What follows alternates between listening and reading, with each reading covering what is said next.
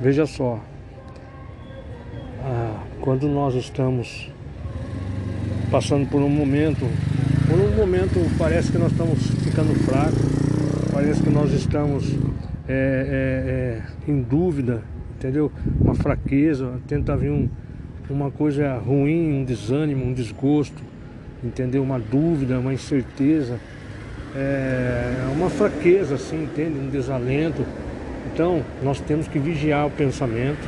Nós não devemos concordar com a nossa carne, não devemos concordar com a nossa natureza psicológica.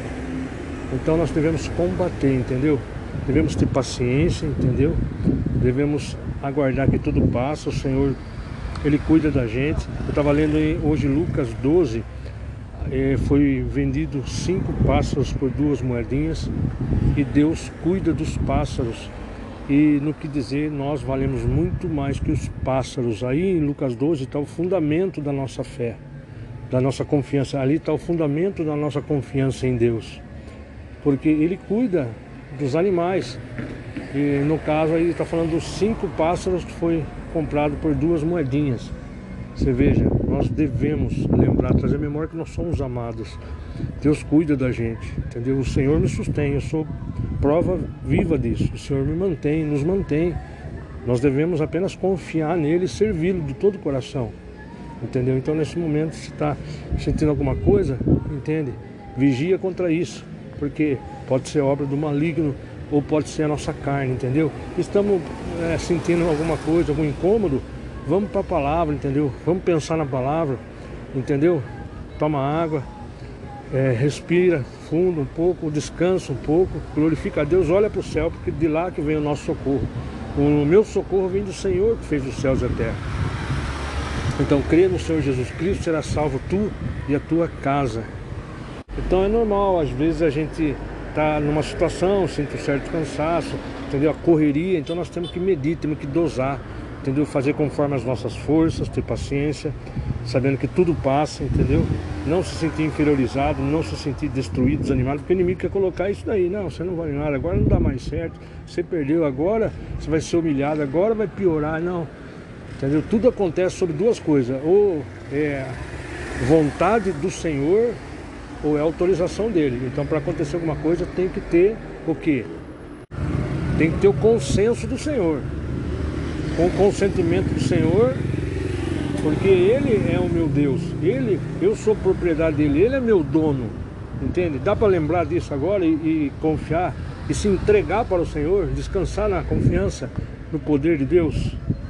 Deus é poderoso, Ele é o Criador do céu e da terra, não tem que temer homem, não tem que humilhar para homem, não tenho que é, é, no sentido inferiorizar, não sentir eu inferiorizado, não sentir eu magoado, não sentir eu vencido e não tendo que disputar nada com ninguém. A luta não é contra pessoas. A nossa antipatia não é contra seres humanos.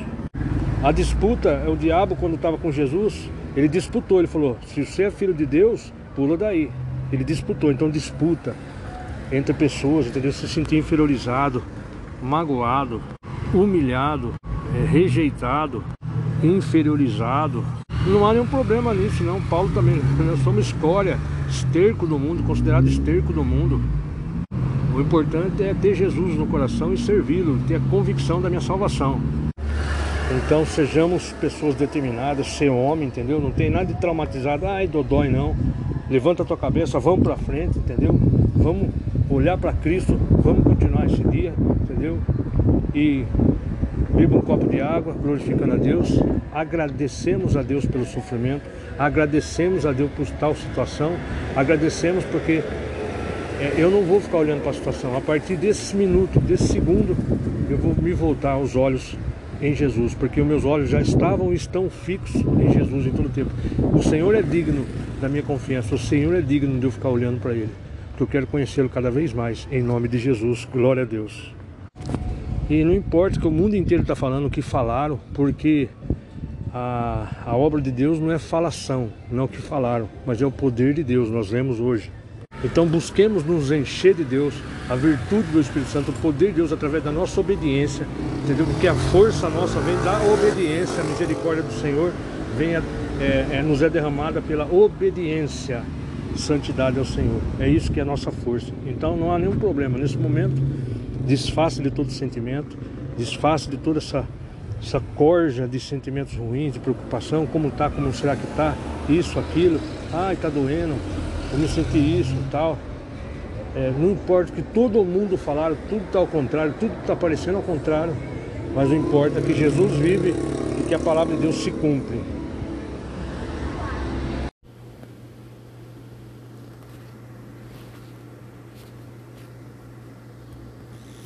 Porque se você está casado, mas está vivendo o tempo todo na igreja e não está cuidando da sua família, você está errado, você está negligenciando.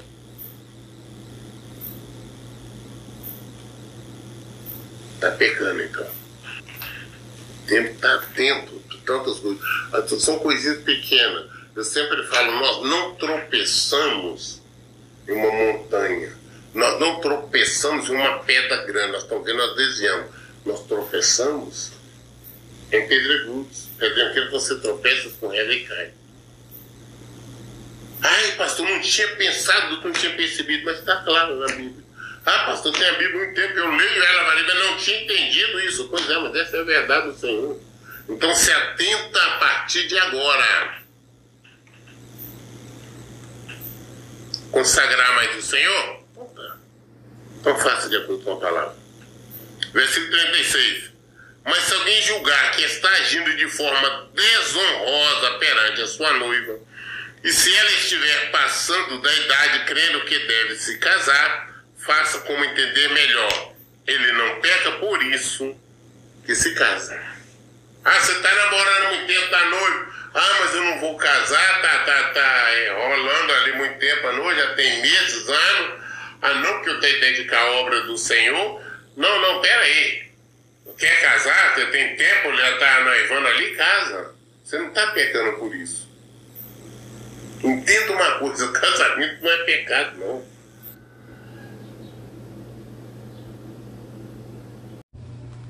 Lucas capítulo 12. Aqui leremos: Os fiéis devem evitar a hipocrisia. Enquanto isso, uma multidão de milhares de pessoas aglomerava-se a ponto de pisotearem umas às outras. Foi quando Jesus começou a ensinar primeiramente aos discípulos, prevenindo-os: Acautelai-vos com o fermento dos fariseus, que é a hipocrisia. Observemos aqui. Somente Lucas usa a expressão entre aspas multidão de milhares abre parênteses, miríades, fecha parênteses, miríades de pessoas, que deriva da palavra grega múrias, ou muriás, abre parênteses, 10 mil. Em Atos 19, 19, entre aspas, cinco miríades correspondem a 50 mil denários. Entretanto, o termo é frequentemente usado de modo indefinido referindo-se às grandes multidões que seguiam Jesus a toda parte. O fermento é a influência que corrompe.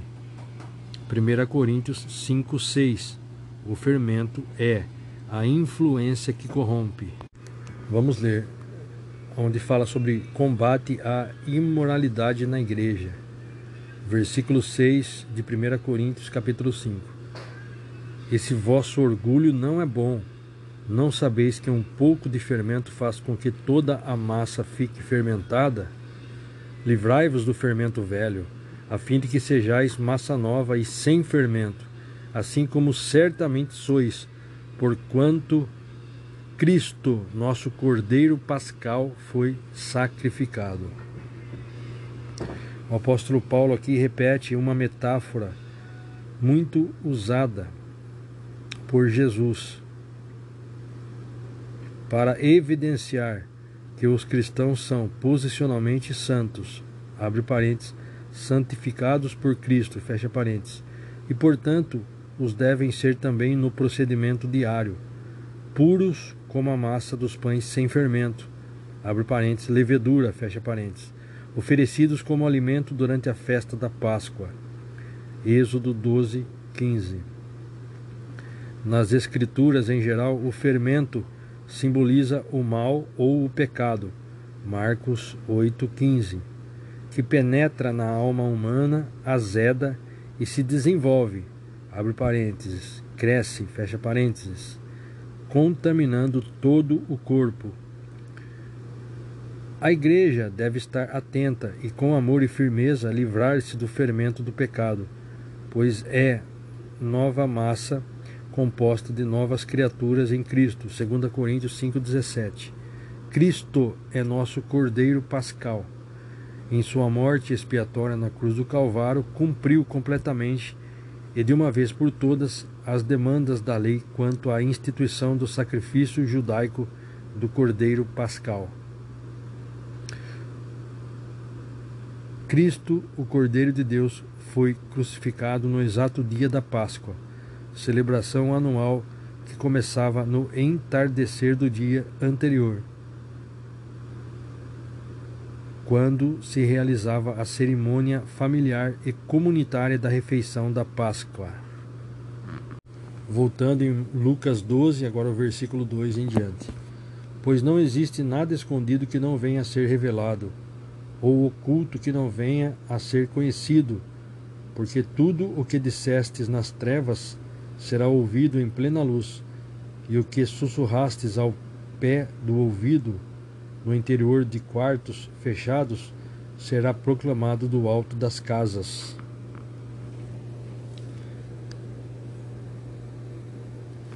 Então nós paramos aqui no o fermento é a influência que corrompe, 1 Coríntios 5:6. O perigo da hipocrisia e arrogância não se limita aos fariseus e líderes religiosos, mas aos crentes em geral. Nesse contexto, o sentido é que nada há escondido pela hipocrisia e arrogância que não vem a ser de fato transparecido ou dado a conhecer pela convivência e ao longo do tempo. Assim também como a palavra de Deus traz à luz os segredos e os verdadeiras e as verdadeiras motivações da alma. Hebreus 4:12. O juízo final revelará tudo o que não for objeto de confissão, arrependimento e perdão o juízo final revelará tudo o que não for objeto de confissão, arrependimento e perdão. 1 João 1:9. Jesus ensina o temor do Senhor. Versículo 4. Eu vos afirmo, meus amigos, não temais os que podem matar o corpo. Todavia, além disso, nada mais conseguem fazer. Contudo, eu vos revelarei a quem deveis temer. Temei aquele que, depois de matar o corpo, tem poder para lançar a alma no inferno. Sim, eu vos afirmo, a esse deveis temer. Veja só, durante os tempos de provação e perseguição, a fé dependerá da consciência clara em relação à infinita diferença que há entre a simples morte física e a morte eterna da alma. Teremos ao Senhor, tememos ao Senhor, desculpa. Tememos ao Senhor por sua justiça implacável. Tiago 4:12. Mas nele confiamos, pois ele é amor e governa sobre tudo e todos. Romanos 8:28 ao 39. Somente Deus tem em suas mãos o poder da vida e da morte. Os versos 6 e 7 que vamos ler agora, apresentam os fundamentos da nossa confiança. Repito, os versos que vamos ler agora apresentam os fundamentos da nossa confiança. Veja só. Não se costuma vender cinco pardais por duas pequenas moedas? Entretanto, nenhum deles deixa de receber o cuidado de Deus. Portanto, até os fios de cabelo de vossa cabeça estão todos contados. Não temais, valeis muito mais do que milhares de pardais.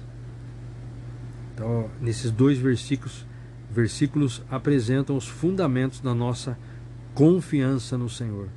A palavra grega traduzida aqui por quando nós lemos no, no versículo é, lançar a alma no inferno, versículo 5, o anterior, versículo 5, a palavra traduzida aqui por é, inferno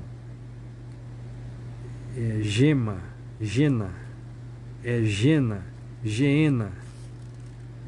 Vou ler novamente. A palavra grega aqui traduzida aqui por inferno é geena e não deve ser confundida com outra expressão grega, Hades, que se refere ao nome genérico do lugar dos mortos, Mateus 5, 22.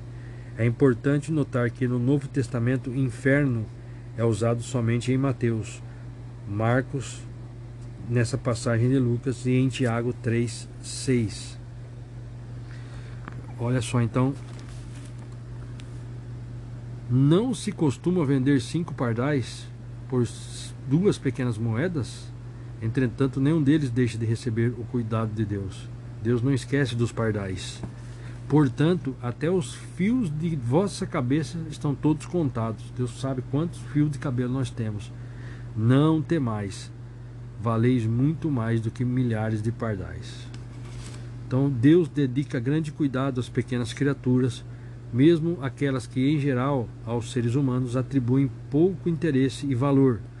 Na época, os pardais faziam parte da alimentação dos pobres Existem três palavras que denotam moedas romanas: denários, Mateus 18, 28, assarion, ou assarion, Mateus 10, 29, e quadrantes, abre parênteses, ou centavo, Mateus 5, 26.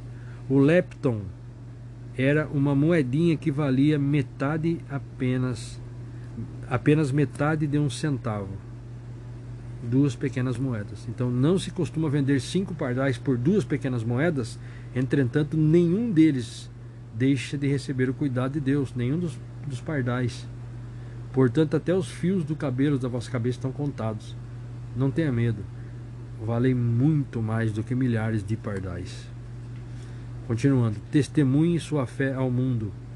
Versículo 8: Digo-vos mais Todo aquele que me confessar diante das pessoas, também o Filho do Homem o confessará diante dos anjos de Deus. A palavra confessar, uma raiz indo-europeia, é, confessar, etimolo, etimologia grega, significava falar. Daí derivam a fácia do verbo grego panai, entre aspas, falar. Derivou passes, entre aspas, palavra. Hoje em dia o sentido é o de palavra ou expressão mais suave usado no lugar de uma de significado chocante. Qual a origem então da palavra confessar? Do latim confessus. No dicionário fala que é declarar em confissão. Por extensão, declarar, não ocultar. é, do grego homologel. Confessar significa assentir, concordar, admitir.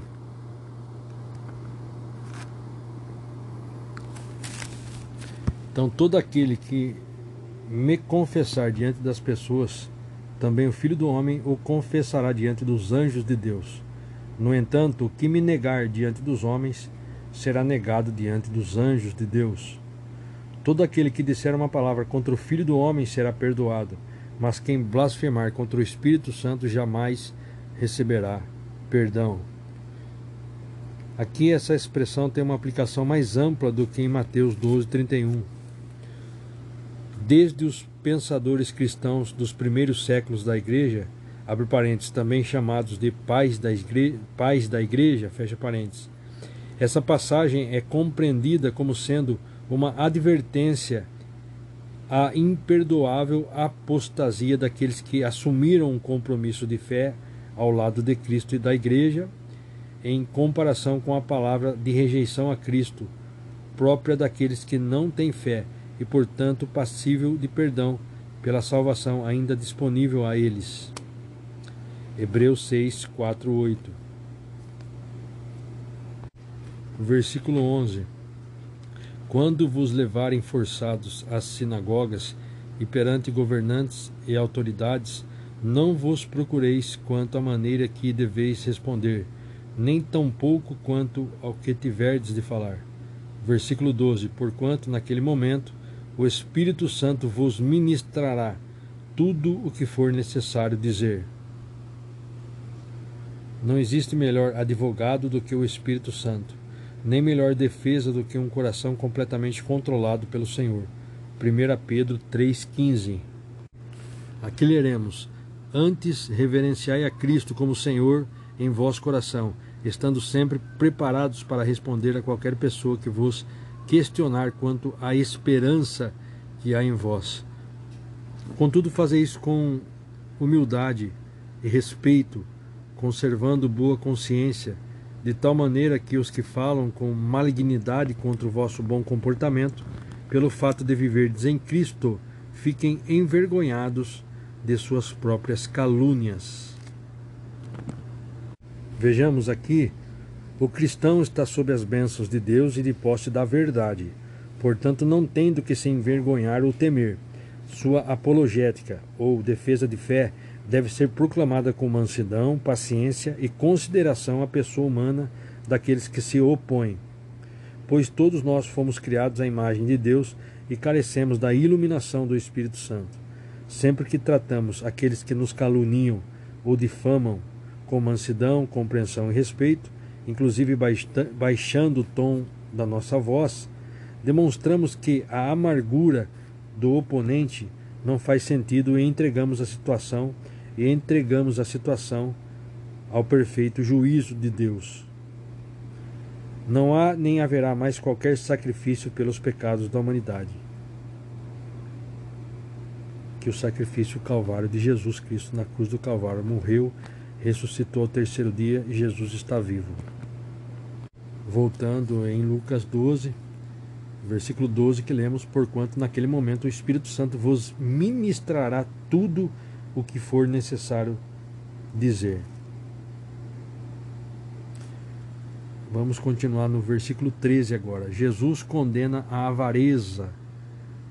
E aconteceu que nesse ponto um homem que estava no meio da multidão lhe requereu dois pontos. Mestre, ordena meu irmão que divida comigo a herança.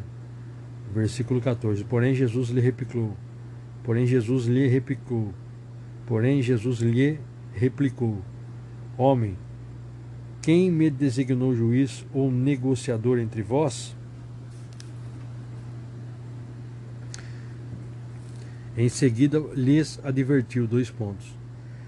Tende cautela e guardai-vos de toda e qualquer avareza, porquanto a vida de uma pessoa não se constitui do acúmulo de bens que possa conseguir.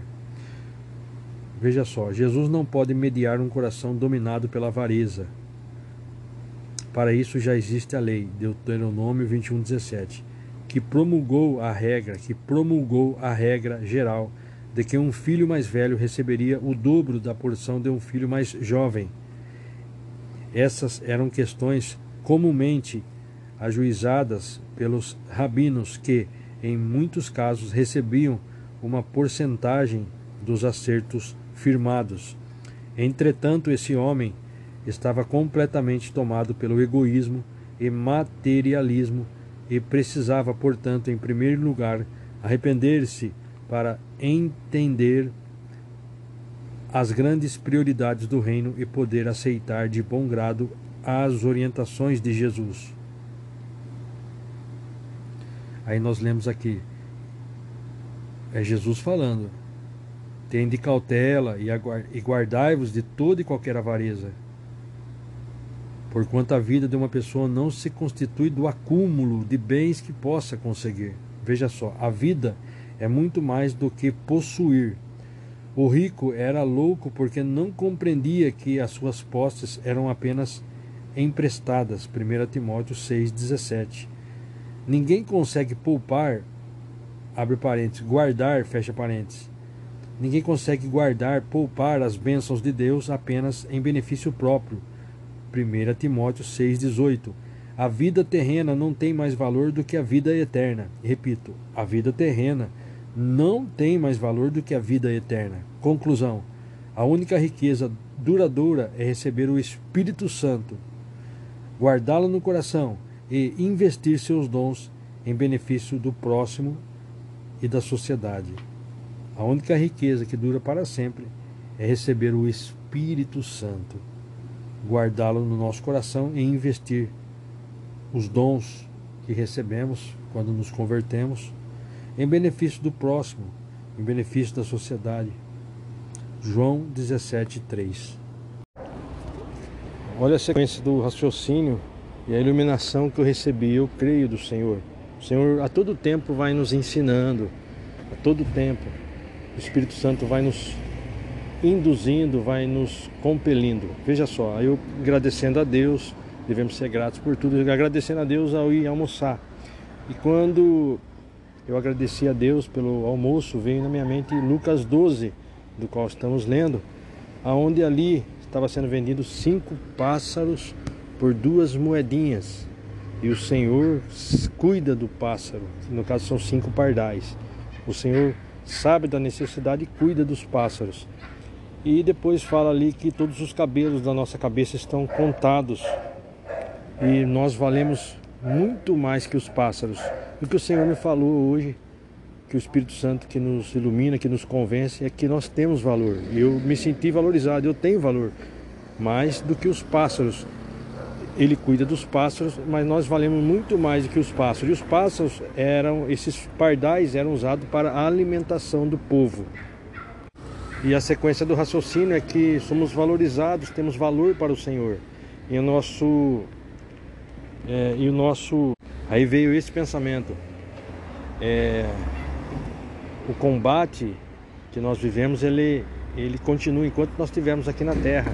Aí me lembrou quando o apóstolo Paulo disse: combater o bom combate. Aí mais um ensinamento que Jesus nos deu, nos está nos dando. É, eu falo isso com humildade. Quando nós lemos na palavra de Deus que a nossa luta não é contra carne e sangue, ou seja, que contra a nossa luta não é contra seres humanos. A nossa luta, a palavra luta, a nossa antipatia, OK? Não é contra os seres humanos. A nossa combate não é com os seres humanos, mas contra as forças do mal, a organização de Satanás. Satanás e sua organização, a nossa luta.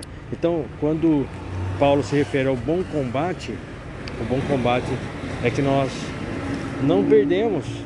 Então eu tenho uma perca durante a minha vida, então olha só a ligação.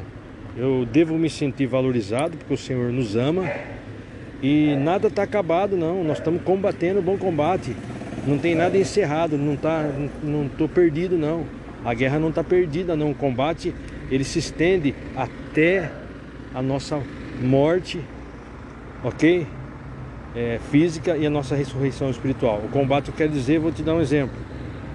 É, porque o inimigo quer colocar uma amargura, um sentimento de derrota em determinada situação, que é nos deixar aborrecido, triste, ok? É, magoados, intimidados, a nos sentir inferiorizados, a nos sentir sensibilizados, a nos sentir derrotados. Que ele veio roubar a nossa salvação, ele veio roubar a nossa comunhão com Deus, matar a, a nossa vitalidade para o bom combate, você está entendendo? Matar a, a nossa esperança, matar a nossa perseverança e destruir é, a, a nossa certeza que teremos a vida eterna se nós continuarmos combatendo o bom combate. Então, nesse sentido, o bom combate é, será combatido e as derrota, a derrota que eu sofri até agora não é o final. Entendeu? É isso, é isso que o Espírito Santo me alegrou. A vitória, a, a derrota, grande derrota que eu sofri até agora, que eu, Reison, sofri até agora, não é o final. Não é o final. Portanto, o fundamento da nossa confiança em Deus está nos versículos 6 e 7 de Lucas 12, do qual eu li agora há pouco falei, dos cinco pardais. Deus sabe da necessidade deles, Deus cuida, zela por eles e nós temos mais valor, somos porque eram, ele, eram vendidos por duas moedinhas pequenininhas, que era meio centavo cada moeda, as duas davam um centavo e nós temos muito mais valor do que os pardais. Então Deus me lembrou que eu tenho valor, que a derrota ela é temporária porque o Senhor está nos ensinando. A derrota não é o final, ok? Glória a Deus, porque nós já sabemos o final. Entende? Então nós vamos continuar batalhando, nos enchendo do Espírito Santo, glorificando o nome dele, porque o que é de vir virá e não tardará, assim disse Jesus. Jesus, ele quer que nós temos ele como o que ele falou é o nosso fundamento. O que Jesus falou é o nosso fundamento. E ele falou que ele é, que a pessoa com arrependido não fica sem resposta. E, e como objeto dessa gravação é agradecer a Deus pela, pelo valor que Ele dá a nós sem merecermos e também que a esperança é viva, está viva, o combate continua, o bom combate, ok? E vamos combater o bom combate com Cristo, mas com uma certeza, absoluta certeza da vitória, a restauração da nossa comunhão com Deus é, e dos lutas que nós estamos tendo aqui, as derrotas que nós temos dessa vida, são aprendizagem que nós estamos tendo para buscarmos mais o Senhor, para buscarmos amar a Cristo, amar é obedecê-lo, para buscarmos cada vez mais a nossa santidade e a, e a, nossa comunhão com Deus, a nossa convivência, a nossa comunhão com Deus em sabedoria. Que Deus possa ser louvado nesse momento, que Deus possa ser engrandecido por esta minha gravação, em nome de Cristo Jesus. Amém. Então, adendo para a gravação anterior, que o bom combate é o combate espiritual. Entende? Porque quando combatemos com a área carnal, que a nossa luta não é contra seres humanos, esse é o combate mal. Porque estaremos pecando. Então, o bom combate é combatermos o bom combate, que é o combate espiritual. De que forma? Nos enchendo do Espírito Santo. Temos uma vida em plena obediência e santidade ao Senhor. Para combater o bom combate, que é o combate espiritual. E não errarmos confundindo a área de combate, ok? Mas tendo a plena certeza, plena convicção, discernimento, a definição. A área do bom combate é o combate espiritual é contra Satanás e os seus asseclas. E o mau combate é quando nós confundimos, nós erramos e pensamos que a luta é a batalha, o combate, entendeu? É com os nossos semelhantes. E não é. Nossa luta é para nós nos santificarmos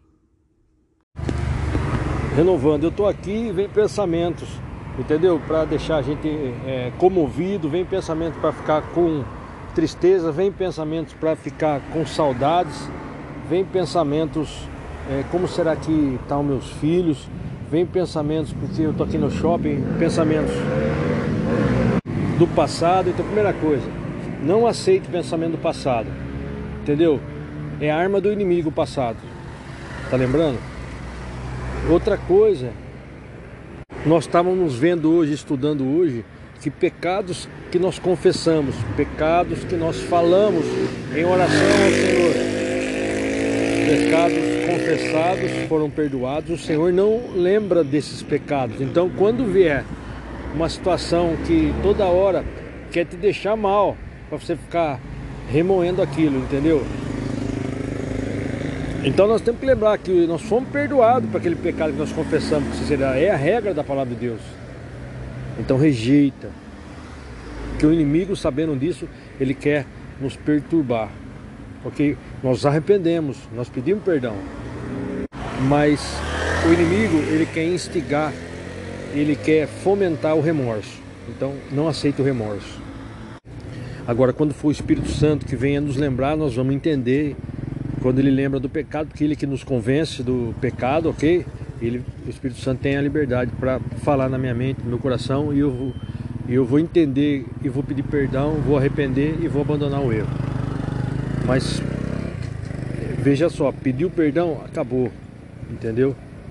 Vigia, policia-se, ou é da carne ou é batalha na mente com o espírito do mal que é deixar a gente perturbado. Repreende todo mal em nome de Jesus. Mediante a situação, devemos. É, quais motivos que eu tenho para agradecer ao Senhor? Vou agradecer ao Senhor pelo dia de hoje que eu me alimentei, vou agradecer que bebi água, vou agradecer, Senhor, que eu tenho esperança em Ti, vou agradecer pela Tua palavra, vou te agradecer, Senhor, por todas as coisas. Então, um coração grato a Deus. Mais uma coisa, não fica com imaginações, não permita imaginações futuras. Assim como nós falamos no começo, não aceite imaginações do passado de forma alguma, ok? Que venha te trazer comoção, que venha te trazer emocional, porque os que vivem emocionados não podem agradar a Deus. Então, não, não aceite coisas do passado e não aceite coisas do amanhã. Ah, como que pode acontecer isso? Como que será que vai ser? Ah, e agora? Não, rejeite toda dúvida, toda é, coisa do futuro a Bíblia fala para não viver ansiosos por coisa alguma, ok? Lança a sua ansiedade sobre Jesus. E assim permanecemos firmes, entendeu? Não tem emocional, ai, ai, não, é só hoje. E para concluir, pensemos no momento agora, só no hoje aqui, ó. Eu tô olhando aqui, ó. Eu olho para a motocicleta aqui, ó, o tanque vermelho. Eu agradeço a Deus. Tô olhando para o capacete. Tô olhando aqui a placa aqui em frente do, do shopping eu estou olhando as árvores assim, glorifico a Deus, vou pensar o que, que eu vou fazer agora. E vou agradecer a Deus. Isso, e vou voltar. Quando eu chegar no meu quarto, que eu denomino como quarto de oração, eu vou buscar o Senhor, vou abrir a palavra de Deus e vou ler, vou meditar na palavra e a palavra vai me nutrir, a palavra vai me alimentar e a palavra vai me satisfazer. Sobre tudo que se deve guardar, guarda o seu coração. A Bíblia fala que o terremoto pode acontecer a qualquer momento. Qual terremoto? É, corações arrependidos, entendeu? É, situações que a gente nem imaginava alguma coisa, como pode acontecer, não, não interessa. Deus, ele faz a forma que ele quer, do jeito que ele quer, mas eu falo com 100% de certeza que o que está escrito vai acontecer. Hoje eu estava lendo que nem um, um i, nem um i pode ser mexido, tirado, ok? Da palavra de Deus. Tudo que Jesus falou acontece. E eu creio no nome do Senhor Jesus. Então, tranquilize-se, confia, enche teu coração de confiança no, no Senhor. Lembra-se que você entrega nesse momento a tua vida a Cristo, já entregou é, os negócios na mão do Senhor, já entreguei, o casamento na mão do Senhor, já entreguei, os filhos na mão do Senhor, já entreguei. Então agora entrega esse momento novamente, confia no Senhor, vamos para a palavra, vamos ler a palavra e o que Deus pode fazer é prerrogativa dele. O que vai acontecer, se Deus quiser, Ele faz obras grandiosas. Nós devemos é, agir com confiança no Senhor, descansar o nosso coração, porque nós entregamos, descansa, tranquilize e vamos enfrentar os próximos minutos, pensando no momento de agora, pensando agora. Olho para o chão, olho para as luzes, agradeço a Deus e um coração confiante e um coração agradecido. Louvado seja para sempre o nome do Senhor Jesus. Glória ao Pai, glória ao Filho, glória ao Espírito Santo. Amém. Glória a Deus. Então o pecado confessado, então eu confessei aquele pecado há tantos anos atrás, então não posso dar da brecha, não posso bobear, porque o inimigo quer colocar remorso. Então, em nome de Jesus, arrependimento o Espírito Santo coloca, porque o Espírito Santo que nos comove. Espírito Santo, tu tem a liberdade na minha vida, da vida do rei, isso, em nome de Jesus. Prevaleça na minha mente, Espírito Santo. Eu lhe peço perdão dos meus erros, meus pecados, em nome de Jesus. E agradeço por esse momento, Senhor. Ó oh, Deus Pai, Deus Filho, Deus Espírito Santo. Enche a minha vida, dá entendimento da tua palavra, me enche do poder espiritual, Senhor. Me encha, Senhor, nesse momento de graça, de poder para te servir em verdade, em espírito e verdade. Eu lhe peço, Senhor, te agradeço em nome de Jesus. No estudo que pretendo abrir, querendo Deus, sobre não agradar as pessoas, mas agradar a Deus. É, hoje a dona Sueli pediu, ah, você não tem aí um, um, saco de lixo? E eu peguei, tirei uma sacola que eu tinha, uma roupa de frio aqui e dei para ela, no objetivo de ajudá-la. Aí eu tenho que fazer o que é certo, o que é certo. É, por que, que eu vou agradar? Eu tenho que agradar a Deus. E, é, aí eu orando aqui veio o seguinte pensamento é, dá vontade de eu falar para ela, vou perguntar a Deus se eu tenho essa autorização, falo, não, compra o saco de lixo, deixa preparado por outro momento precisar. Por quê? Senão eu vou estar contribuindo com a avareza da pessoa. Senão eu vou estar contribuindo com a idolatria da avareza. Entendeu? Então nesse aspecto eu inicio aqui esse estudo sobre não é, agradar as pessoas, agradar a Deus, não mimar as pessoas, entendeu? Como também já tem uma gravação, não mimar os filhos, não agradar os filhos, entendeu? Ah, quero alguma coisa emprestada? Não. Entendeu? É, então, mais um raciocínio. Nós temos que pedir a Deus sabedoria para discernir entre pregar para a pessoa e agradar a pessoa. Pregar com palavras verbais, entendeu? Não significa agradar as pessoas. Nós temos que ter discernimento entre o o ir de pregar o evangelho a toda criatura, entendeu? Que pode ser com o nosso sendo cartas de Deus, ok? E como que a gente agrada a pessoa? Amando. Como que a gente ama a pessoa? Fazendo o que é certo. Como que a gente ama alguém? Não querendo que ela se perca. Como que a gente ama alguém que ela não vai para o inferno? Então eu devo pensar em agradar a Deus, ok? Ah, mas a pessoa não vai gostar se eu fizer alguma atitude. Não goste. Então, resumindo, agradar a Deus, como que eu agrado uma pessoa, falando para ela se ela continuar no pecado, é, instruindo ela de forma correta, da forma certa, né, comedido e se autorizado pelo Espírito Santo no momento certo. E tem uma outra forma de eu pregar, é sendo cartas de Deus, o meu próprio comportamento. Deve ser alinhado com a palavra de Deus. Então, nesse caso, nessa gravação, quem pediu para mim um saco de lixo, entendeu? É o dever dela ter esse saco de lixo. Porque eu identifiquei, entendeu? Espiritualmente, que é um espírito de avareza agindo na vida dela. E toda avareza é idolatria. Eu não posso é, contribuir para a idolatria. Eu tenho que contribuir para a salvação da pessoa. Pense nisso. E mais, não mimar a pessoa. Então, as igrejas onde chega que o pastor, não, não tem problema, Deus vai converter ela, entendeu? essa pessoa está sendo arrogante. Nós vimos já isso daí.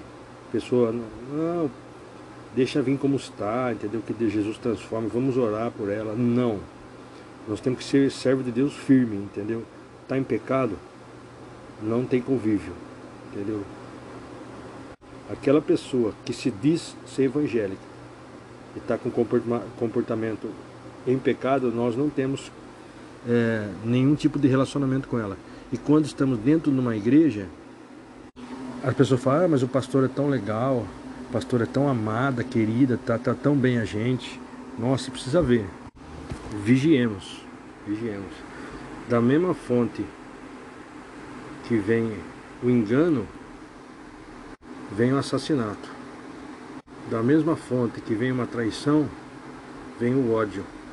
E nós precisamos ser a fonte da verdade a fonte da sinceridade, da verdade. Doa quem doer. Entendeu? Sabendo falar com cada pessoa. Jesus chamava aqueles que se diziam evangélicos e eram falsos, hipócritas, é, fingidos. A mesma raiz do fingido vem a, o assassino. Ele chamava de raça de víboras, raça de serpentes. Já ele tratava diferente a pessoa arrependida. E falava, vai e não peques mais, para que não aconteça coisa pior. Então o agrado do Senhor Jesus é falar a verdade, porque Ele é a verdade, entendeu?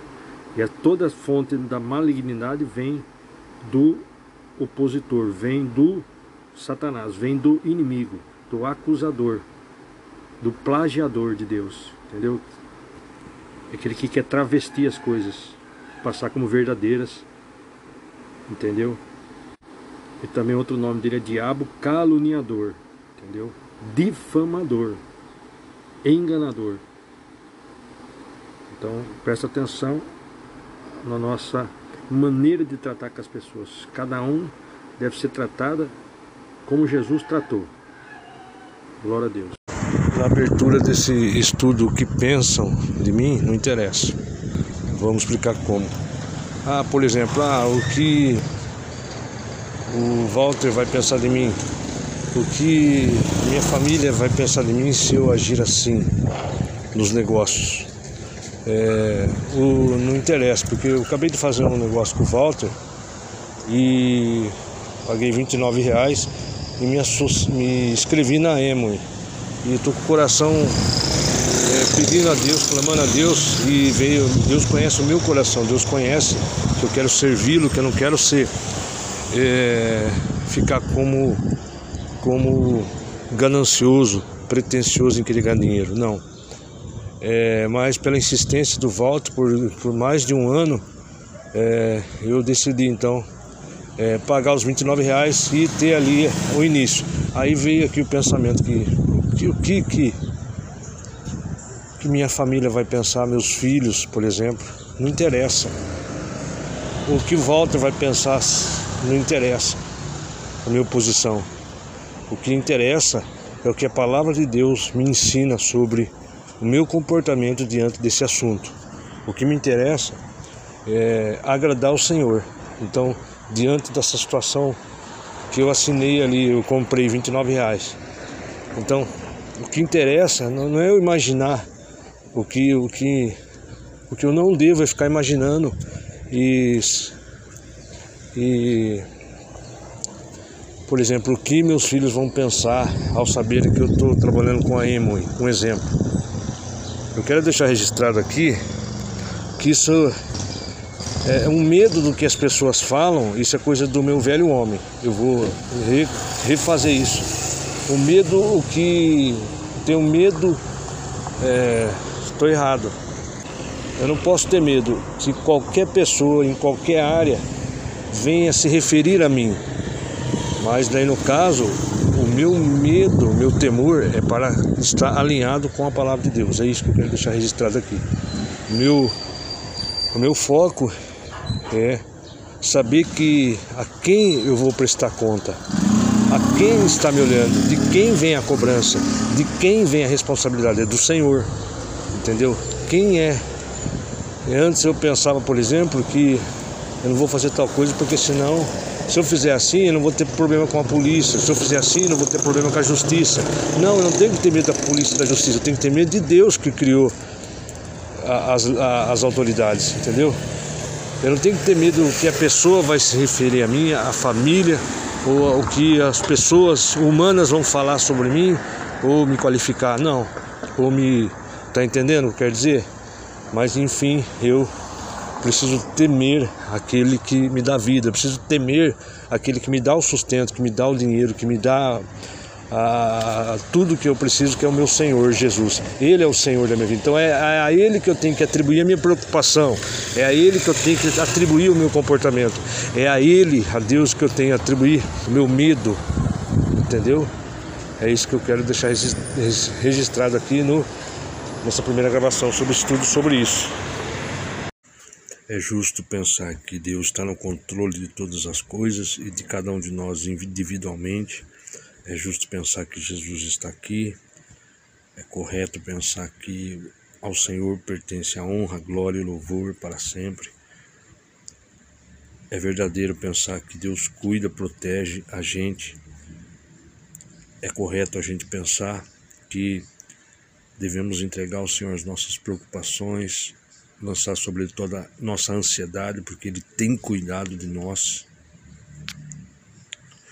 É correto a gente pensar que o Senhor nos protege, nos ama, que devemos enfrentar uma crise, devemos enfrentar uma situação pensando só no momento, pensando só no momento e não em qualquer coisa para frente.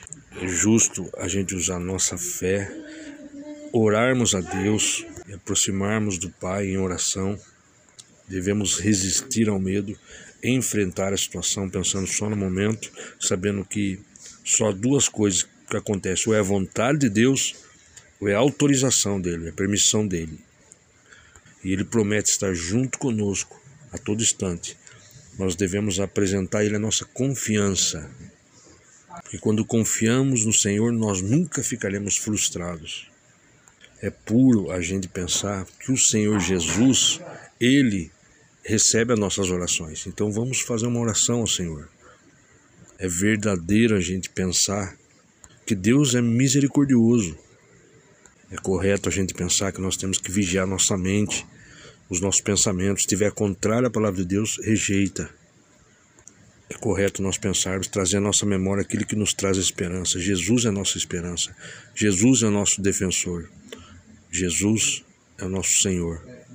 Então, o que ocupe a nossa mente é a palavra do Senhor. Vamos voltar para a palavra. Vamos.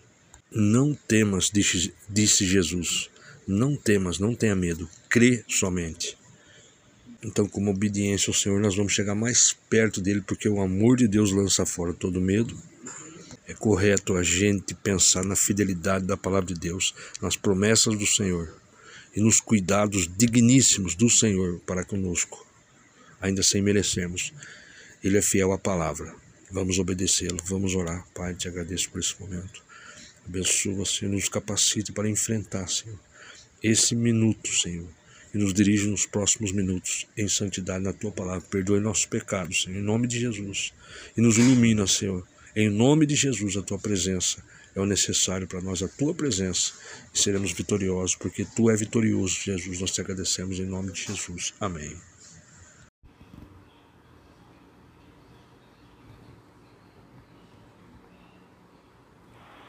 Joel Ramos dos Santos pergunta no YouTube. Boa noite, pastor. A paz do Senhor. Minha filha não quis jantar comigo e está diferente porque ela me pediu para eu emprestar o carro para minha esposa. Eu disse que não. Deveria ter agido de outra forma? Não. Tem que entender uma coisa, não importa é, é, se a sua filhinha tá, é chateadinha, não manda ela crescer, não importa, não, não procure agradar ninguém. Faça o que é certo. Glória a Deus. Devemos fazer o que é correto diante da palavra. Devemos agir de forma correta, em conformidade com a palavra. Ah, não tem carro para emprestar carro para sua esposa, não tem dinheiro para emprestar para sua esposa, não tem favor para fazer para sua esposa, enquanto ela não, eu já disse, não faça nada para ajudar, nem para atrapalhar. Ah, mas minha filha fica triste, então que fique triste. Nós fazemos o que é certo, Joel. Não fica preocupado em agradar demais a sua filhinha, porque a sua mulher você vai jogar tudo, colocar tudo a perder. É isso mesmo, agiu certo, não empreste nada. Se ela precisar de um real emprestado, a sua mulher, não arrume. Nada para ajudar, nada para atrapalhar. Entendeu? Tem nada disso não. Se a sua filha, o seu filho ficar três chateado, que fique. Ah, não quer jantar com você, então ótimo. E também não fica agradando, bajulando o filho, não, é, é, é, mimando, não, porque você também estraga. Ah, não, sua filha não quer jantar com você, tudo bem. Não é a primeira vez, você lembra a vez que ela aprontou no passado com você? Por causa da mãe dela mesmo, então, e a mãe dela também aprontou com você? Então, meu filho, não, não quer vir, então tá bom, tá? Não dá confiança não. Ok? Não dá confiança não. Na nossa, nossa leitura que nós fizemos hoje, em Romanos, nós aprendemos que nós devemos em tudo. Primeira pergunta, o que eu devo fazer para agradar o Senhor? Então eu devo, eu devo agradar o Senhor. Antes de agradar qualquer pessoa, eu preciso agradar o Senhor, fazer o que é correto diante do Senhor. E Deus nos ajuda a isso em nome de Jesus. No estudo que pretendo abrir, querendo Deus, sobre não agradar as pessoas, mas agradar a Deus, é, hoje a dona Sueli pediu. Ah, você não tem aí um, um saco de lixo? E eu peguei, tirei uma sacola que eu tinha, uma roupa de frio aqui e dei para ela no objetivo de ajudá-la. Aí eu tenho que fazer o que é certo. O que é certo? É, por que, que eu vou agradar? Eu tenho que agradar a Deus. E é, aí eu orando aqui veio o seguinte pensamento. É, dá vontade de eu falar para ela, vou perguntar a Deus se eu tenho essa autorização. Falo, não, compra o saco de lixo deixa preparado por outro momento precisar. Por quê? Senão eu vou estar contribuindo com a avareza da pessoa. Senão eu vou estar contribuindo com a idolatria da avareza. Entendeu? Então, nesse aspecto, eu inicio aqui esse estudo sobre não é, agradar as pessoas, agradar a Deus, não mimar as pessoas, entendeu? Como também já tem uma gravação, não mimar os filhos, não agradar os filhos, entendeu? Ah, quero alguma coisa emprestada? Não, entendeu? É, então, mais um raciocínio. Nós temos que pedir a Deus sabedoria para discernir entre pregar para a pessoa e agradar a pessoa. Pregar com palavras verbais entendeu? Não significa agradar as pessoas. Nós temos que ter discernimento entre o, o ir de pregar o evangelho a toda criatura, entendeu? Que pode ser com o nosso sendo cartas de Deus, ok? E como que a gente agrada a pessoa? Amando. Como que a gente ama a pessoa? Fazendo o que é certo. Como que a gente ama alguém? Não querendo que ela se perca. Como que a gente ama alguém que ela não vai para o inferno? Então eu devo pensar em agradar a Deus, ok? Ah, mas a pessoa não vai gostar se eu fizer alguma atitude. Não goste. Então, resumindo, agradar a Deus, como que eu agrado uma pessoa? Falando para ela se ela continuar no pecado, é, instruindo ela de forma correta, da forma certa, né, comedido e se autorizado pelo Espírito Santo no momento certo. E tem uma outra forma de eu pregar é sendo cartas de Deus o próprio comportamento. Deve ser alinhado com a palavra de Deus. Então, nesse caso, nessa gravação, quem pediu para mim um saco de lixo, entendeu? É o dever dela ter esse saco de lixo, porque eu identifiquei, entendeu? Espiritualmente que é um espírito de avareza agindo na vida dela. E toda avareza é idolatria. Eu não posso é, contribuir para a idolatria. Eu tenho que contribuir para a salvação da pessoa. Pense nisso. Veja só, na, no estudo de ser firme. Ah, se alguém falou tal coisa, isso, aquilo, é, se alguém. Não interessa o que falaram, entendeu? Mais do que ficar pensando em todo o tempo em Jesus. Essa é a realidade. Eu tenho que estar todo o tempo consultando a palavra de Deus. Eu tenho que estar todo o tempo meditando na palavra. E não ficar remoendo o que alguém falou, o que eu vi, não interessa.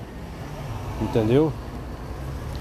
Evidentemente que a gente ouve um assunto, entendeu? Aí faço uma oração única, entrego após aquela oração, aquele assunto, e depois eu batalho, entendeu? O dia todo eu venço a batalha na mente através do nome de Jesus, através de direcionar minha mente para a palavra de Deus. Eu vou pensar na palavra, eu vou ouvir a palavra, vou meditar na palavra. Aí vem um pensamento que não é, é que não é o pensamento da palavra, eu desvio, mando embora. Aí vem outro pensamento que não está escrito na palavra de Deus, eu mando embora. Está ao contrário que Jesus raciocina, eu não aceito. E assim vamos batalhando durante o dia, entendeu? Combatendo um bom combate. E hoje eu li em Romanos 2. Romanos 2 fala é, que fala ali sobre o arrependimento, né? E quem conduz ao arrependimento é o Senhor. E eu estou meditando sobre arrependimento hoje. Quem conduz ao arrependimento é o Senhor. E o arrependimento, a prova do arrependimento é o, é o abandono do erro. Glória a Deus. Então, glória a Deus também. Eu, eu li em Lucas Capítulo 11 eu vou ler mais tarde. E agora eu estou aqui no centro da cidade, estou fazendo algum serviço. Glorifico a Deus por esse momento. Mas eu tenho que ter, ser firme. Qual é essa firmeza hoje nessa gravação? É me voltar para pensar no Evangelho e me ocupar com a palavra, me encher de Jesus, glorificar a Deus, buscar o Espírito Santo. Daqui a pouco eu posso fazer é, aquilo que eu gosto de fazer, que é agradecer a Deus. Procurar motivos para agradecer ao Senhor e assim sucessivamente. Eu quero agradecer a Deus por esse momento, em nome de Jesus. Então, nós precisamos olhar para o céu. Estou olhando aqui o céu, agora há pouco deu uma chuva repentina De onde virá o socorro? Meu socorro vem do Senhor que fez os céus e a terra. Não tem que sentir é, diminuído, ficar imaginando as sugestões que vem na mente. Tem que repreender, ah, é porque isso, aquilo, porque você está isso. Se sentir ofendido, se sentir diminuído, se sentir derrotado. Não é isso. Nós devemos sentir o que? Que devemos nos preparar, porque a qualquer momento Jesus vai chegar aqui para nos levar embora. E eu preciso estar preparado. Glória a Deus por isso. Então, vamos nos encher do Espírito Santo, procurar ver onde eu estou errando, abandonar o pecado, observar meus olhos, não ficar olhando em coisas que eu não devo, observar minha mente, não ficar pensando em coisas que não é a palavra, observar onde eu ando, para não pisar em tropeçar assim no asfalto, na, na calçada, tomar cuidado, prestar atenção no trânsito e glorificar a Deus. Então, passar um dia concentrado nas coisas do alto. Inclusive, quando eu acabo de olhar para o alto, eu vejo uma ave do céu voando e ali me lembra que o Senhor cuida das aves muito mais ele cuida da gente, ser humano. Ele pede que nós confiemos nele e nos esforcemos todo dia para obedecê-lo. E mais, a, as pessoas não têm culpa. Ou seja, para mim não. Para Deus é outra coisa. As pessoas, a, a, minha antipatia não é contra as pessoas, é contra o espiritual. Entendeu? A luta não é contra seres humanos.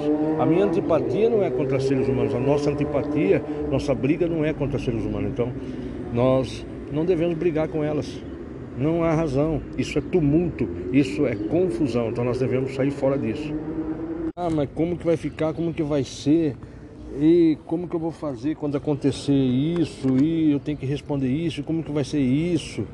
Cara, a gente está falando dia de amanhã, então é, o dia de amanhã não me pertence, não nos pertence, entendeu? Então cuidado com a ansiedade. Cuidado com a ansiedade, entendeu? A ansiedade é pecado entendeu? Foge da bagunça, da ansiedade e voltemos para o Senhor. Vamos não ter pressa, vamos ter confiança, vamos nos voltar para o Senhor e saber que o tempo, existe um tempo para cada coisa, como existe um tempo para olhar para o céu né, durante o dia que tem sol, temos que dormir quando é de noite, por exemplo, entendeu?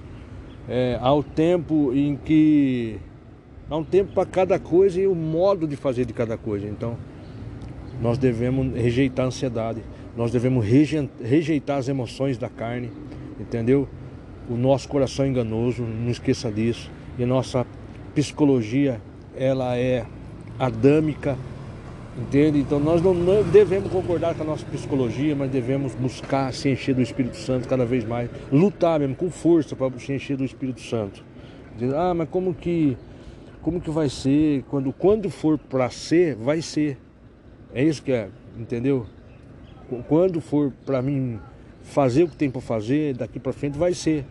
Não ficar aceitando sugestões é, em pensamentos, sugestões que venha trazer para nós ficarmos confundidos, confusos, entendeu? Inseguros, entendeu? Agora a nossa confiança no que está escrito na palavra. O meu fundamento é Jesus.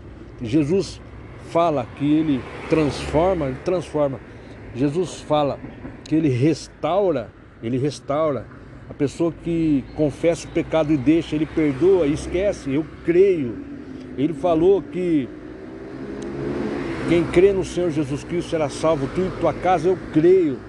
Jesus falou que um pai é, vai cuidar dos filhos, eu creio. Então tem que estar me preparando para as coisas boas e não deixar ser combatido, não deixar ser é, é, é, é, dominado por sentimentos, pensamentos, sugestões, imaginações, entendeu? De crueldade. Que no caso é imaginar como que está acontecendo, ai, como será que está, eu, estou assim, tá como. Será que o, o meu filho está passando mal? Será que meu filho tá. Meu, eu entreguei na mão do Senhor. Entendeu? Ah, mas será que tá, isso está isso é ruim, né? Está tá atrapalhando, né? Isso é, é, como que será que vai ficar é, os prejuízos devido a tudo isso? Cara, isso daí é prerrogativa de Deus. O que eu tenho que me santificar, pensar no dia de hoje, me focar no dia de hoje, largar a ansiedade, largar a emoção, a carne e nos encher de Deus, porque no tempo certo no tempo de Deus, tudo vai mudar, a situação muda. Tantas coisas como já vimos mudar, eu estou aqui no centro, por exemplo, estou perto da prefeitura, já andei a pé por aqui, eu já até trago a lembrança, os cuidados do Senhor que me fez no meu passado, os cuidados do Senhor que Ele fez, não me faltando água, não me faltando alimentação, os cuidados do Senhor hoje, no dia de hoje, os cuidados do Senhor em cada detalhe, o maná, nele, o maná dele é real, eu tenho buscado me é, é, é, aborrecer minha carne, tenho buscado a buscar o Espírito Santo, tenho buscado a me converter a cada dia, eu tenho buscado arrependimento e eu sei que me aguarda o que? É, eu estou plantando a obediência, eu vou colher a misericórdia do Senhor. Se eu estou plantando a obediência, eu vou colher a promessa do Senhor. É, agora, se eu não colher a promessa do Senhor, é, me refiro à convivência com os filhos, à restauração do casamento, isso é importante. Mas o primeiríssimo, a primazia, o que eu quero é não ir para o inferno, o que eu quero é continuar combatendo o bom combate e a minha salvação em Cristo Jesus. Essa é a minha vida, é, é para isso, em nome de Jesus, em primeiro lugar buscar o reino de Deus e ser salvo. A minha salvação em Cristo Jesus me alegra pensar nisso. E as demais coisas serão providenciadas, as restaurações serão feitas. Ele, ele tem me restaurado diariamente. Eu sou testemunha viva do cuidado de Deus, da misericórdia do Senhor. Eu sou testemunha viva da bondade, mas da severidade para os que caem.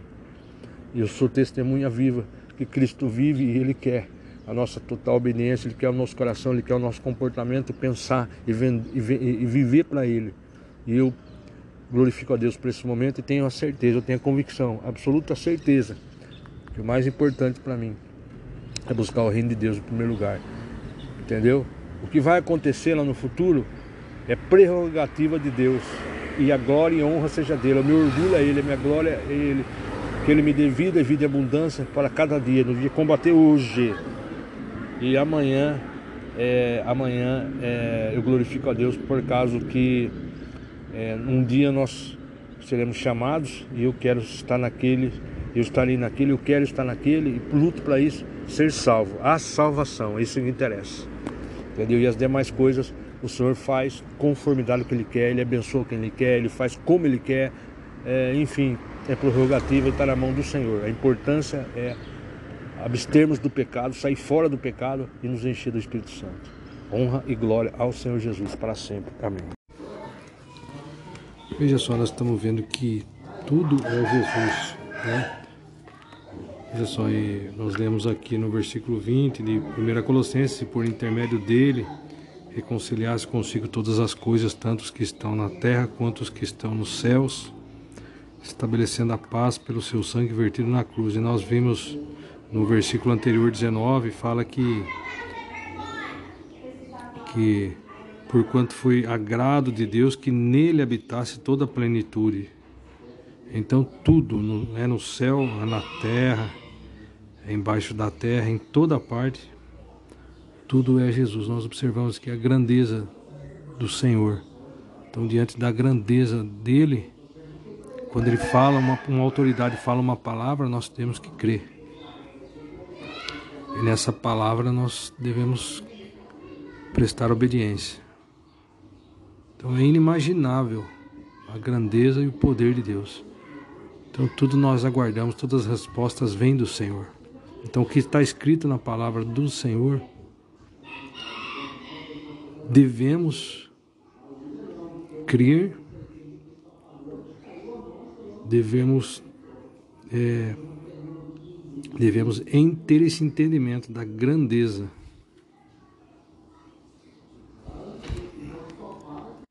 da supremacia da palavra dele. O que ele falou acontece. Então, é, seja em qualquer circunstância ou qualquer situação, estamos errando, estamos errando se, se deixarmos sobre nós é, de, é, deixarmos alguma dúvida é, sobre vir sobre nós. Não devemos concordar com dúvida. Nós devemos entender que a grandeza, a plenitude, o poder, a fidelidade da palavra de Deus e obedecer, temer a Deus pelo que Ele fala, não deixar de forma alguma qualquer dúvida. É, não devemos concordar com qualquer dúvida, com qualquer é, coisas visíveis que queiram colocar dúvida quanto ao que Deus falou acontece.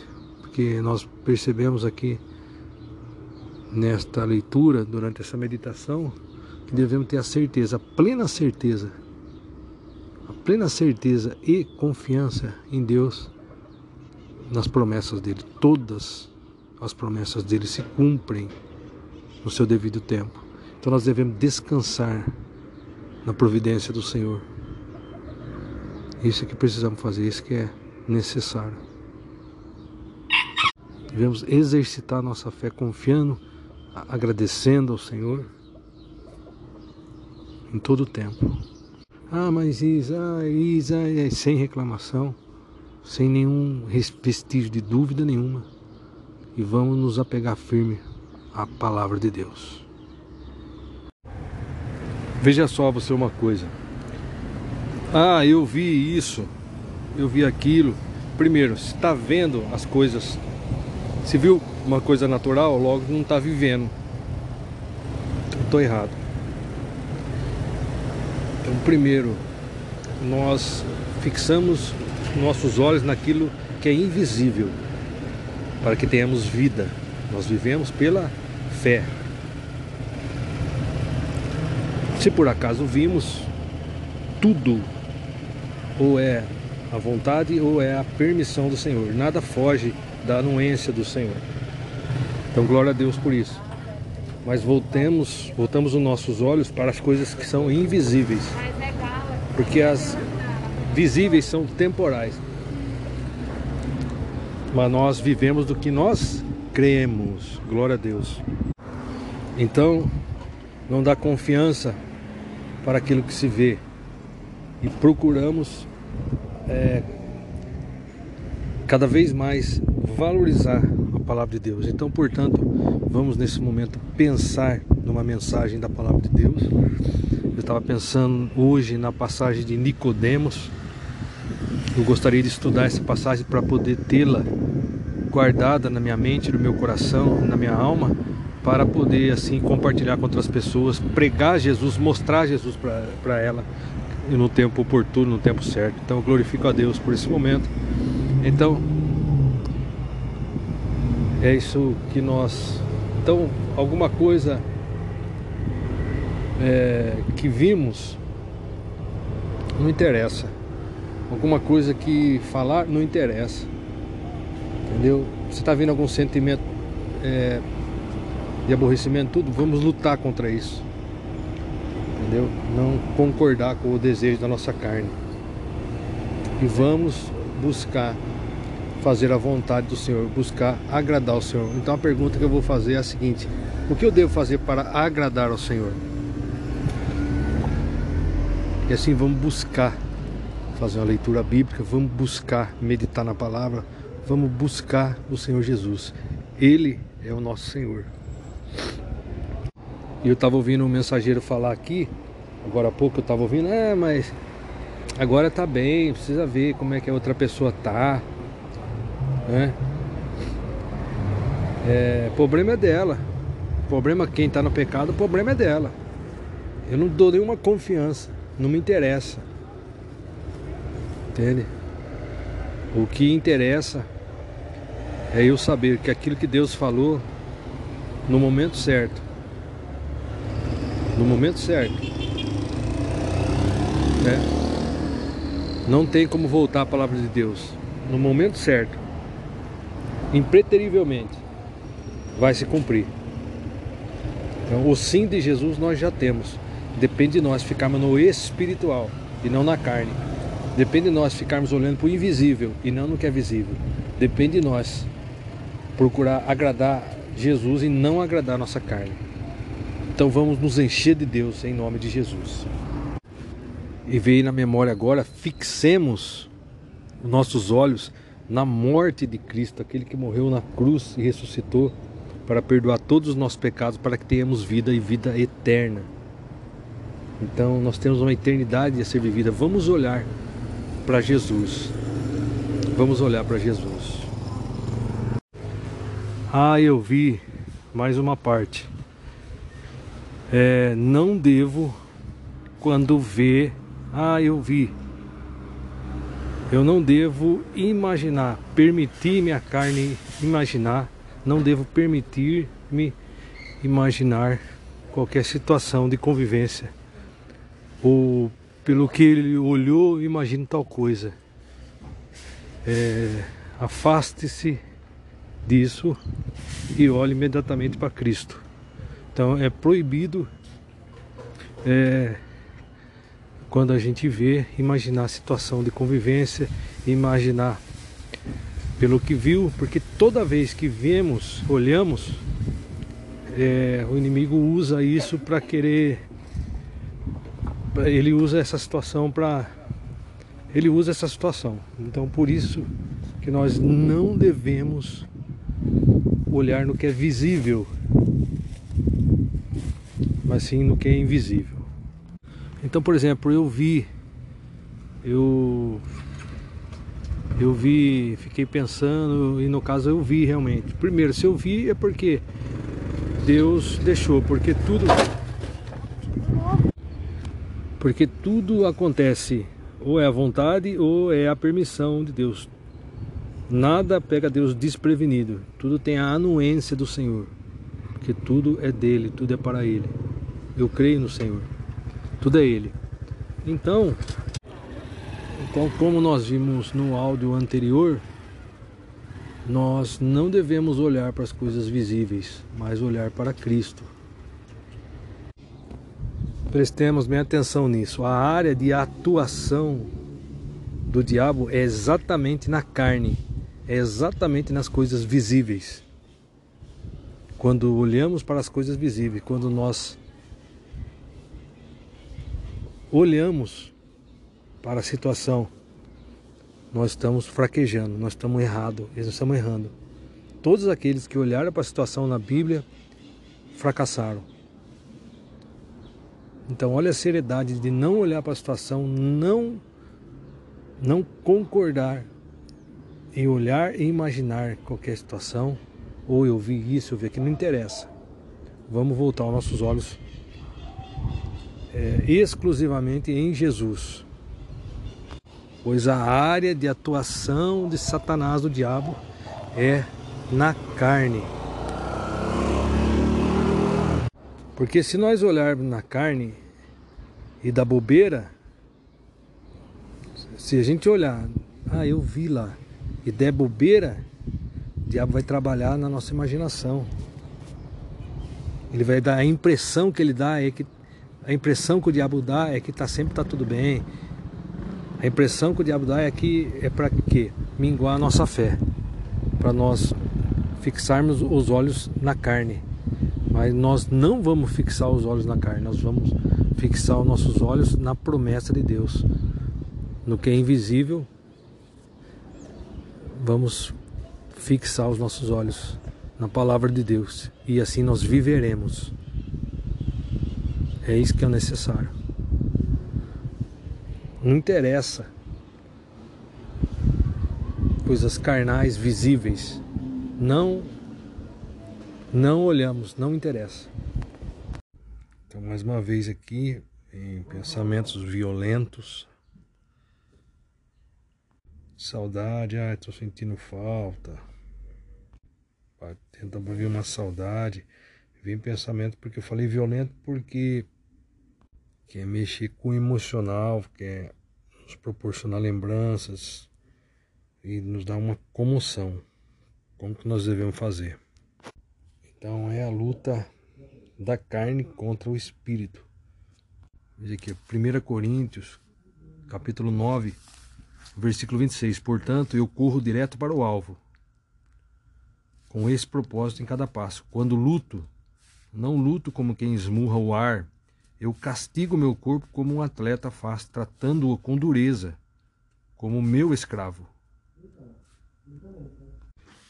Essa é na versão BV, agora na KJ, veja só.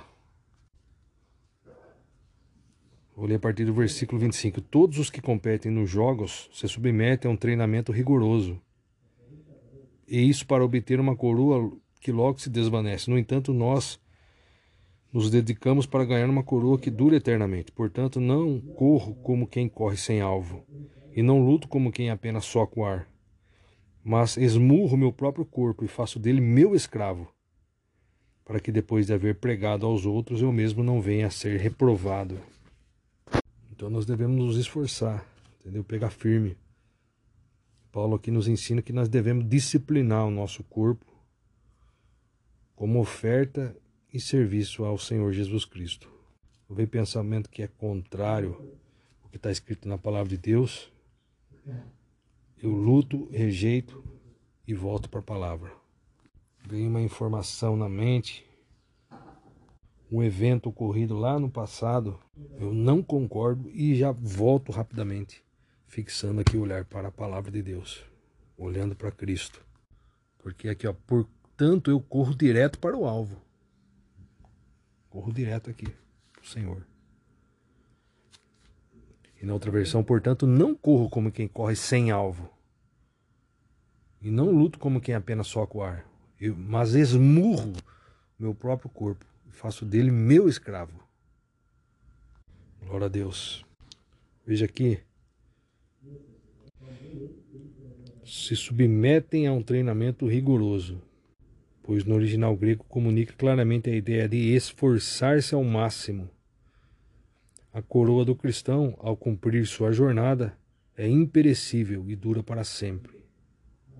Então tiremos os nossos olhos daquilo que é visível e fixemos nos nossos olhos naquilo que não se pode ver.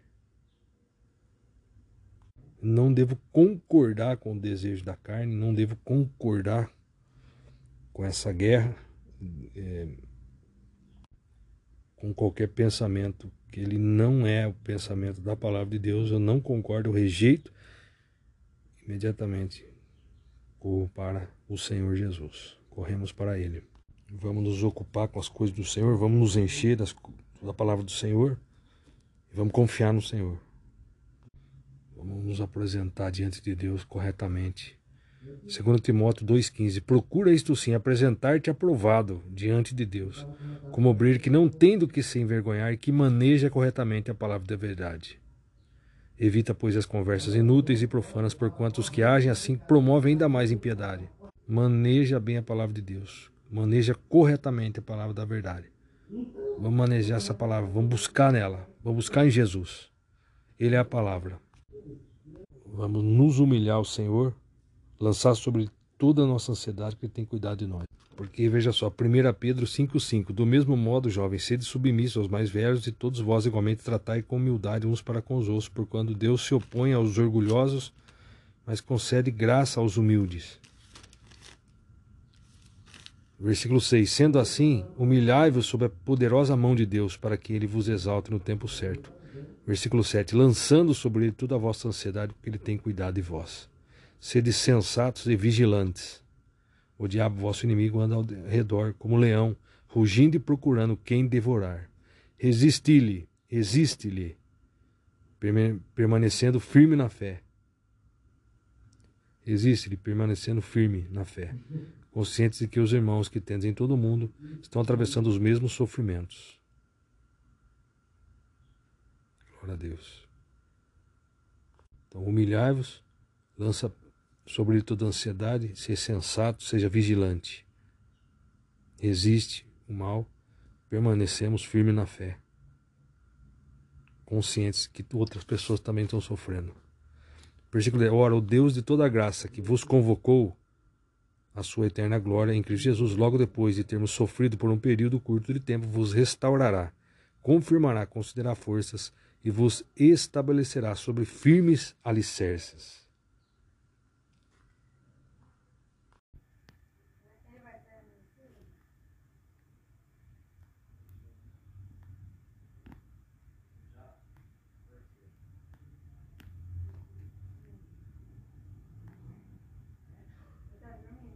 Ok, Rosângela? Paula Pessoa, pergunta do YouTube. No retorno e pós-deserto, pode-se pedir ao corpo para sermos preservados da presença daqueles que apoiaram o adultério? Não, não é questão de pedir. Veja você uma coisa, quando na conversa da quando for a restauração, quando sentar para conversar, tem que ser exposto tudo isso. Olha, não importa se é mãe, se é pai, ele falou, olha, é, infelizmente eu não quero convivência, eu não vou estar frequentando, por exemplo, a sua casa por esse motivo, esse, esse. Eu não bem não quero que esse tipo de pessoa na minha casa. É, é, é jogo aberto, meu filho. Não é ah, não, quem sabe, não. Porque senão que você vai ser uma falsa, ser um hipócrita. A pessoa é só para agradar seu marido, você vai estar recebendo na sua casa ou na casa de uma pessoa que traiu. Não. Seja claro com ele, fala, olha, tem alguém também que você não gosta, também não falar, não vai vir. Se você falar também, não, também não quero a sua mãe, tudo bem. Então seja clara. Todas essas coisas têm que ser esclarecidas naquela conversa que eu sempre falo antes da restauração. Ah, pastor, você não vai aceitar. Tá, minha filha, você está querendo é, é, é, fazer as coisas de acordo com a sua visão, de acordo com o seu entendimento. Você não conhece a Deus. O poder dele é maior, ele muda tudo. Eu tenho visto ele mudar a situação muito, muito complicada. Então, tem nada a ver. Tá bom, Paulo? Falar também, não, também não quero a sua mãe, tudo bem. Então, seja clara. Todas essas coisas têm que ser esclarecidas naquela conversa que eu sempre falo antes da restauração. Ah, pastor, você não vai aceitar. Tá, minha filha, você está querendo é, é, é, fazer as coisas de acordo com a sua visão, de acordo com o seu entendimento. Você não conhece a Deus. O poder dele é maior, ele muda tudo. Eu tenho visto ele mudar a situação muito, muito complicada. Ele muda tudo. Então, situação. O poder dele é maior, ele muda tudo. Eu tenho visto ele mudar a situação muito, muito complicada. Então, nada a ver. Tá bom, Paulo?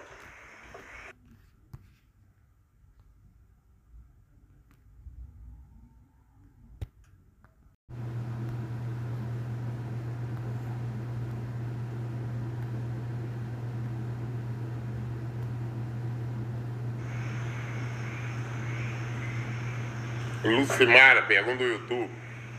Pastor, às vezes tem a sensação que cada vez mais eu e o cônjuge não temos mais como voltar ao casamento. Não tenho nenhum contato com ele. Continuo no meu posicionamento. É pecado essa sensação? É, minha filha, porque você não, não é, infelizmente, você não tem fé em Deus. Ele falou, é pecado. Porque infelizmente você não tem fé em Deus, ele falou. Que falta em você é fé. É porque você não quer Deus, você não acredita em Deus. Você acredita no que você vê. Tá vendo? E o pastor falou, você acredita no que você vê. Não devemos olhar para a situação. Você, infelizmente, está mostrando que você é uma pessoa carnal. Essa que é um português claro. Você está mostrando também. Olha o que, que você está querendo, você está vendo. Ah, não, ele está lá e eu estou aqui, está acontecendo isso, eu acredito que não vai ter. Porque quando nós cremos no seu cremos na palavra de Deus, eu sei o que vai acontecer. Eu não vou viver, ah, não, só vou fazer isso aqui, porque se der certo, bem, se não der, mas eu não acredito. Assim não, você não vai conseguir. Então, é, é, é, é, essa sensação é o seu pensamento. Então, o que você tem que fazer é procurar conhecer mais o seu para que você possa ter fé. E a maneira de você é, é, conhecer o Senhor é meditando na Bíblia, meditar na palavra dele, porque ele é a palavra. Aí você o conhece. Aí você vê o que ele pode fazer. Então, não é o problema, não é ele, é você. Maré Fiuza pergunta do. Pastor, por favor, explica um pouco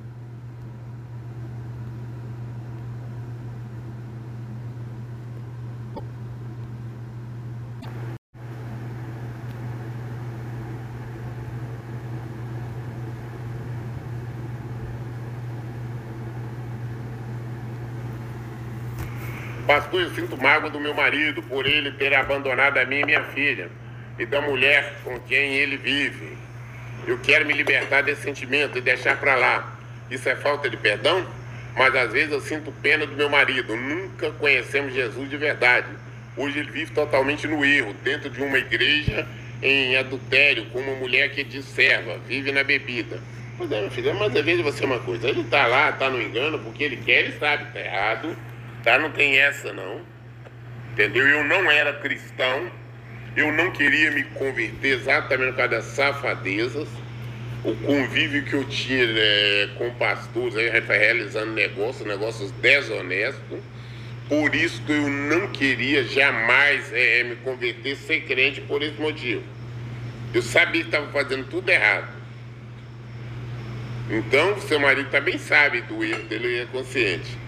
Agora, ó, essa questão de você estar, minha filha, com essa mágoa, com esse sentimento, é você que tem que procurar acabar com isso. É você que tem que tomar a decisão. Se você não tomar a decisão, não se obrigar a perdoar o seu marido, porque não adianta ficar orando, orando para Deus me ajudar a perdoar. Jesus não vai te ajudar a perdoar. Ele não vai. Ele disse assim: perdoai, mandamento, ordenança, se obrigue. Ele não falou, eu vou fazer vocês perdoar. Ah, não, eu estou com mágoa dele, então eu vou acabar com essa mágoa, eu não vou ter mais mágoa. Quando vier esses pensamentos, esses sentimentos, lute contra, afaste esses pensamentos. É isso que você tem que fazer.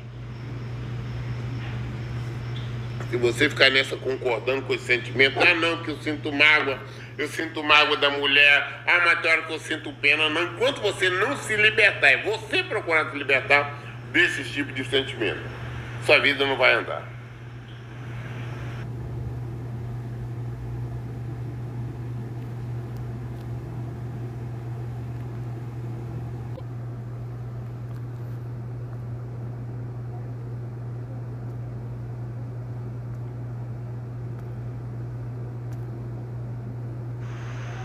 Paz, pastor. Eu quero ser curada dessa dor de ter sido abandonada. Ainda não assinei o divórcio. Ele até para a ligação me bloqueou. Temos uma filha de 13 anos. Ele vai na igreja.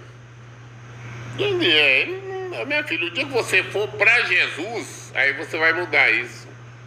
Porque infelizmente você tá com muita preocupação aí com você mesma, sentimento de autocompaixão, ah, de autopiedade, ah, dozinha, fui abandonada, né? Não consigo me libertar desse abandono.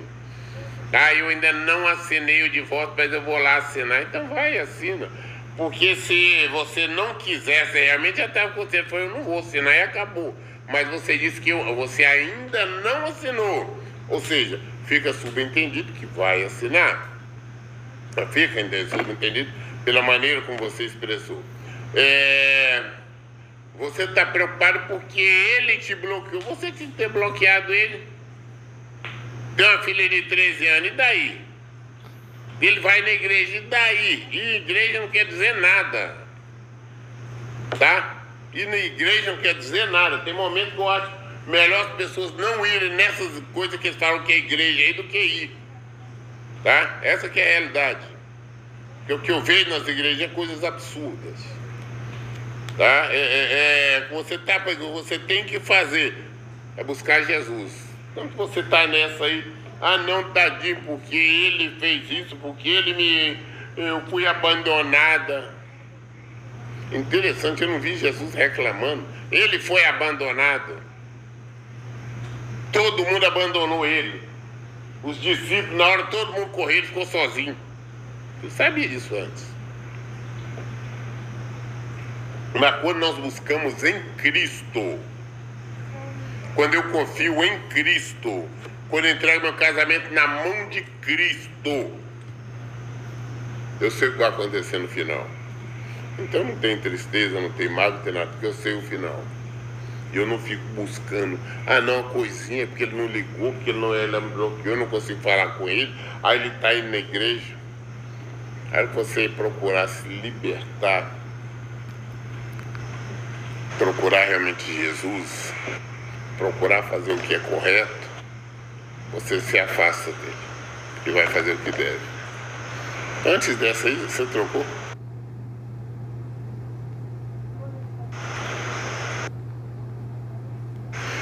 Confio em Cristo, quando entrego meu casamento na mão de Cristo, eu sei o que vai acontecer no final.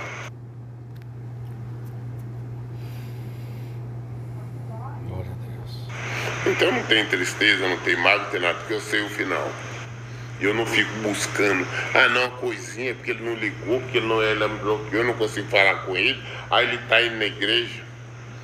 Aí você procurar se libertar,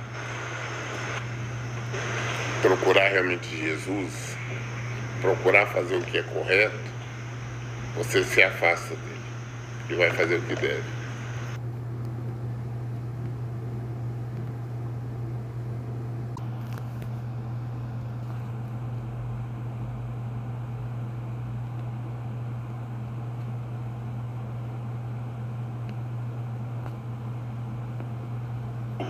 Pastor, o senhor falando de fé, vejo que a dúvida às vezes tenta nos fazer desistir. Penso que a fé é, a pe é pequena, mas como sei que não há outro caminho, então prossigo a caminhada. Isso seria a fé do tamanho do grão de mostarda? Por isso não desisto de buscar a Deus? É, minha filha, de forma, sua fé é pequena, mas você tem fé. Por quê? Você sabe, só o fato de você saber que você não tem para onde ir por, é por causa da fé. Se não fosse se você não tivesse fé, você escava aí, é não, posso ir fazer qualquer coisa, tá? Mas mesmo pequeno você tem fé, às vezes a carne, filha, é, é, vem trazendo é, pensamento da vontade de desistir, porque a carne é fraca, mas você ainda tem a fé e persevera e vai continuando perseverando que você vai alcançar a sua vitória em o nome de Jesus.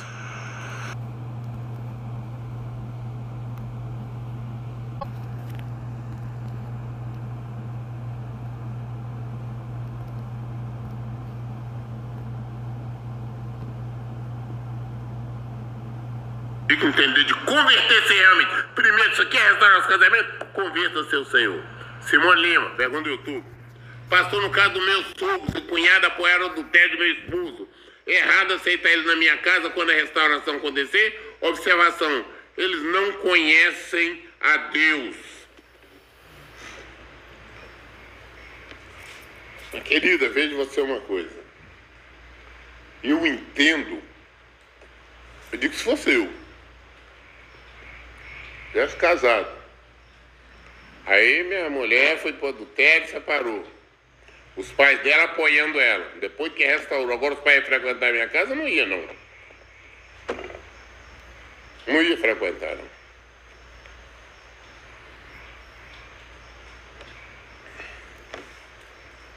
Eu não posso ser uma pessoa, minha filha, falsa, duas caras. Eu não posso guardar raiva. Eu não posso guardar rancor, ódio ou mágoa. Mas eu não sou obrigado a conviver com o inimigo. Eu não sou obrigado a conviver. Eu te perdoo. Mas fica lá. Ah, não, eu te perdoo. Fica aqui, tá tudo certo. Não, ei. Não funciona assim. Anderson Moura, pergunta do YouTube. Boa noite, rapaz, meu pastor Henrique. Explica 2 Coríntios, capítulo 5, versículo 11 e 12. 2 Coríntios capítulo 5, versículo 11 e 12.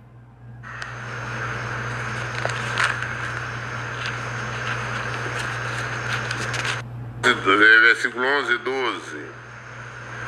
Portanto, conhecendo o temor do Senhor, persuadimos homens, mas a Deus somos manifesto. E espero também que o sejamos nas vossas consciências. Não nos recomendamos de novo a vós, porém vos damos ocasião de vos gloriar por nossa causa, para que tenhais que responder aos que exultam na aparência e não no coração.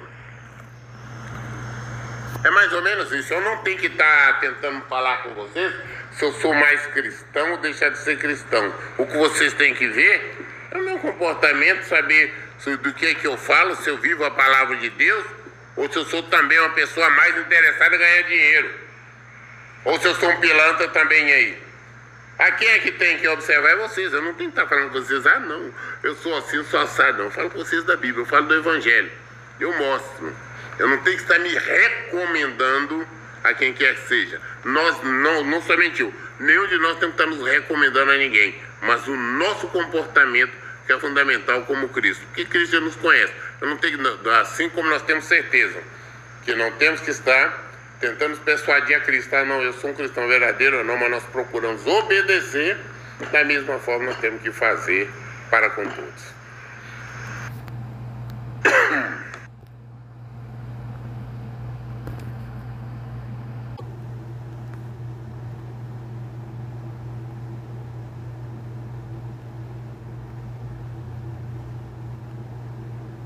Pastor, como posso falar do Evangelho em meu ambiente de trabalho, quando as pessoas lá são espíritas, não aceitam a palavra que a Bíblia foi escrita por homem, etc. Seja você Evangelho, faça diferença. Você às vezes não tem que estar ali pregando com a boca, mas com seus atos. Mostre o seu caráter. mostra misericórdia, mostra boa vontade. Tá? Se eles vierem perguntar para você, explica. Ah, porque foi escrita por homens, tudo bem, foi escrita por homens, foram todos homens guiados pelo Espírito Santo. Aí mostra para eles a diferença de tempo em que eles viveram, mas mesmo assim elas se completam. Enfim, e fala e principalmente tenta mostrar Cristo através da sua vida. Que às vezes não adianta você ficar entrar numa nessa direta que você vai acabar é, é, causando discussões. Em discussão você não converte ninguém. Não é assim. Tá bom?